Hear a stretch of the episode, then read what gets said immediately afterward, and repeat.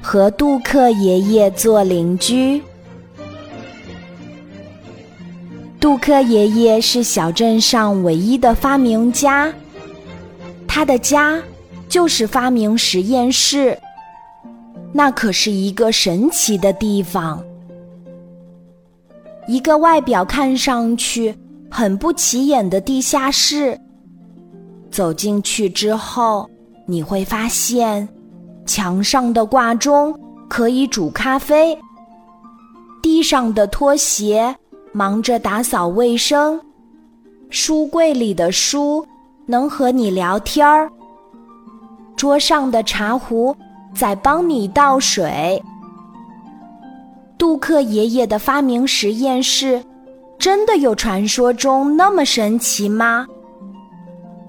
小镇上的人们其实很想进去一探究竟，可报纸上常常刊登实验室爆炸的新闻，所以小镇上的人们都不愿意和杜克爷爷做邻居，他们把家搬得远远的。杜克爷爷每天都皱着眉头，也从不邀请陌生人进入他的实验室。他是一位古怪的老爷爷，小镇上的人们都这么说。这个夏天，小镇上新搬来了一位会变魔术的小丑先生。刚好，他的新房子。就在杜克爷爷那间地下发明实验室的楼上，会变魔术的小丑先生热情好客，常常邀请小镇上的人们来家里开派对。派对中，小丑先生总会给大家带来他最新创作的魔术表演，人们的掌声、尖叫声。跳舞的音乐和脚步声吵得楼下的杜克爷爷睡不好觉。杜克爷爷塞上防止噪音的耳塞，继续躺下睡觉。可是耳塞塞在耳朵里睡觉太不舒服了。杜克爷爷对着天花板数了好久的绵羊，还是睡不着。他就干脆从床上爬起来。给自己发明了一对透明的防噪音耳朵套，这下好了，戴上它，世界一下子安静下来。杜克爷爷终于可以安心的睡个好觉了。楼上的派对还在欢乐的进行中。小丑先生今晚表演的魔术是变出焰火冰淇淋。当冰淇淋被燃烧起来，却没有融化的时候，大家都惊奇地张大了嘴巴。小孩子们从大人围观的缝隙里挤进去，想要凑得更近，看得更仔细。不知道是哪个调皮的小孩推倒了焰火冰淇淋，几个零星的火花蹦到窗帘上。屋子里的人们慌乱起来，酒瓶被碰倒了，气球爆炸了，小丑先生的房子着火了。参加派对的人们推挤着、尖叫着从楼梯冲下去。此时的杜克爷爷还在地下室里呼呼大睡呢。小丑先生在确定所有客人都安全离开后。他赶紧捂着鼻子跑下楼，在等待消防员到来的时候，他忽然想起了住在地下室的杜克爷爷。你们看到杜克爷爷了吗？所有人都摇头。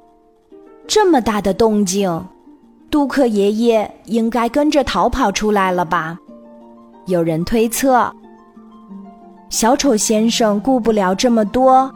又一次冲进去，他拼命地敲着杜克爷爷家的门儿。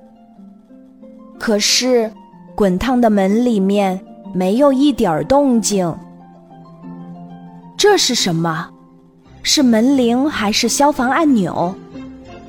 小丑先生在杜克爷爷家的门上看到几个按钮，其中一个是红色的。不管了，试试吧。小丑先生有点紧张的用手指按下去，一瞬间，奇妙的事情发生了。杜克爷爷家的四周出现了彩色的音乐喷泉，大火渐渐被扑灭了。消防车赶到的时候，消防员们都惊呆了，觉得真不可思议。彩色音乐喷泉好美哦！街道上围观的人越来越多。小孩子们忍不住冲进去玩起水来，大人们开始研究起杜克爷爷家门上的几个按钮。看，按钮上都分别写了字：火灾、地震、洪水、龙卷风。原来和杜克爷爷做邻居是非常安全的。搬离这里的人们后悔起来。从惊吓到惊喜，这真是一个特别的夜晚。第二天一早，从安静睡梦中醒来的杜克爷爷，摘下昨晚发明的防噪音耳朵套。咦，外面怎么还这么热闹？杜克爷爷打开门儿，发现外面有很多人在搬家。和之前搬出去不同，这一次都是往楼里搬。杜克爷爷早上好，杜克爷爷，您起床啦！杜克爷爷，您真棒！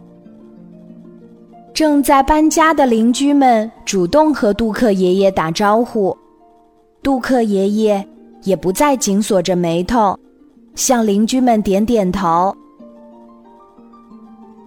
从那以后，杜克爷爷常常主动走出小小的地下实验室，到小镇大街上寻找发明的灵感。会说话的红绿灯，能飞起来的脚踏车，替代电梯的升降窗户，还有可以放进口袋里的小机器人。现在，整座小镇。都成了杜克爷爷的发明实验室呢。金色的阳光照在小镇的楼房和街道上。杜克爷爷新发明的降温下水道正发挥着巨大的作用。有下水道的地方，都能透出纯净又清凉的风。在小镇上过夏天。真是太舒服了，能和杜克爷爷做邻居真幸福。小镇上的人们都这么觉得。